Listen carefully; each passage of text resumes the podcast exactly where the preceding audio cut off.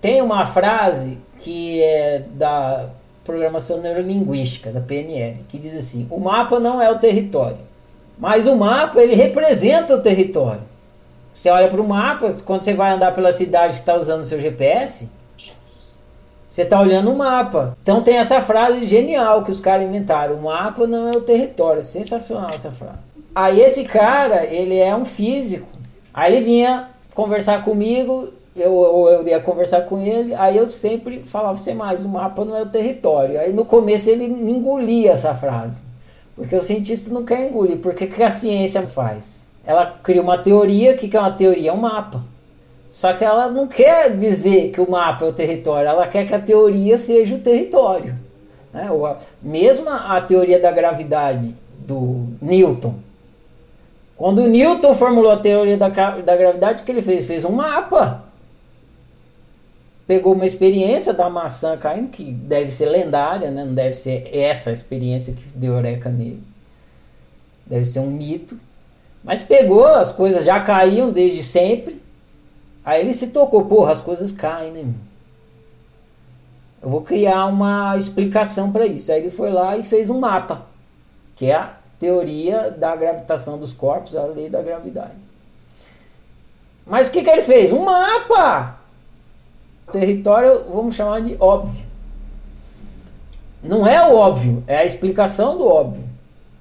E talvez nem seja a melhor explicação do óbvio, foi a que ele conseguiu produzir. Que é da porque as coisas caem.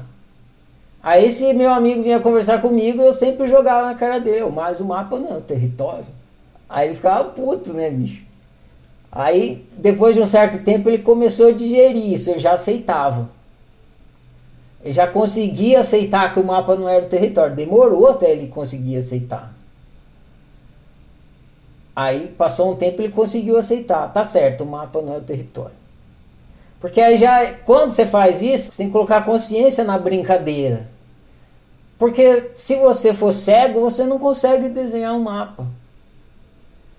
Então tem que ter algum tipo de observação para você desenhar um mapa. Como é que você vai desenhar um mapa assim? Ah, pum, né? Os mapas que são desenhados assim, pum, do nada, é os mapas religiosos, né? Que o cara vai lá, não, tive uma inspiração divina e pronto. Esse é o mapa que Deus ditou para mim, lá em cima do Monte Sinai, né? Dez, dez mandamentos do mapa e tal.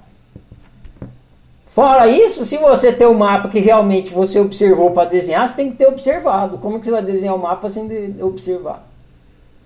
Eu vou te dar um mapa da cidade de São Paulo vindo por inspiração divina. Vou começar a. Você não vai andar na cidade, né? Enfim, aí os caras vão lá, observam, tem buraco, né? O Waze, como é que é o Waze? Os caras até atualizam tanto o mapa, tem buraco aqui, tem radar, não sei que, tá toda hora atualizando o mapa. Mas para atualizar o mapa tem que observar. Se não observar, como é que vai atualizar o mapa? Então, enfim, o problema desse meu amigo é que ele não digeria o mapa do território porque eu trazia a consciência para a conversa. E o que o cientista materialista quer fazer é tirar a consciência da conversa. O átomo está lá. É por isso que cientista materialista também não gosta muito de, de mecânica quântica, porque a mecânica quântica traz o observador para para brincadeira, para conversa. Aí passou um tempo ele começou a aceitar. Porque era óbvio, não tinha como. Eu acabei de explicar para você mesma, as mesmas coisas que eu explicava para ele. Eu falava, cara, mapa não é território, como é que a pessoa vai fazer uma teoria se ela não observar alguma coisa e tal, né? Aí ele começou a aceitar que tinha que ter um observador e tal, e que Aí você criava uma representação mental da observação. Aí foi mais ou menos aquela historinha do vídeo que vocês viram Deus da cara preta. Aí ele começou a assimilar isso. Então, então tudo é representação mental e tal, tá tudo dentro da cabeça. Aí eu falava, inclusive a sua cabeça. Aí aí não ia, aí não, aí não, não digeriu. Não, teve não.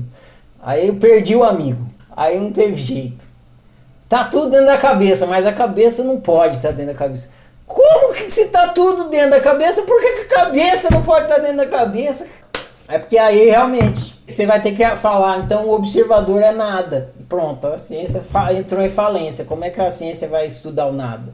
Por isso que esse livro, Ciência do Nada, é um absurdo, né? Imagina, você vai, chega para um cientista e mostra, tem um livro chamado Ciência do Nada, o cara vai rir da sua cara, meu. Você não é nada, como é que você vai estudar, meu? Ciência é sempre de alguma coisa. Né? Ciência é da, do átomo, da molécula, sei lá, do, do, da sopa quântica, o que for, alguma coisa, mas do nada, mano, do nada. Porra, do nada não. Ciência do nada não existe, porra. Existe por quê? Porque o nada é você. Né? Chato isso, né? Coisa chata. Você não podia ser alguma coisa, né? Você tinha que ser nada.